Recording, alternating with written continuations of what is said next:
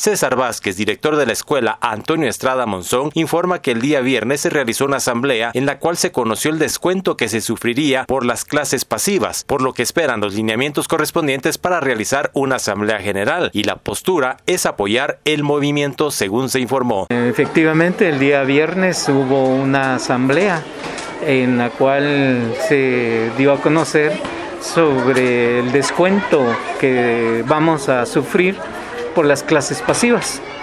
Y lógicamente eso nos va a afectar a nosotros como eh, empleados que estamos en servicio. Lógicamente también, ¿verdad? Que a los que están jubilados, pues se pretende modificarles a ellos el ingreso. Pero legalmente tendríamos que pensarlo bien porque eso nos afecta grandemente a, a todos los que estamos laborando.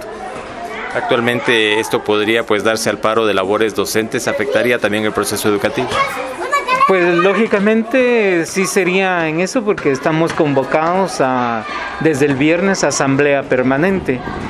Por lógica tendríamos que tener cerrado el establecimiento hoy, pero todavía ahorita hasta el momento eh, carecemos de unos lineamientos y de la sede en la cual pues vaya a ser la concentración. ¿La postura de la mayoría de maestros es apoyar este movimiento?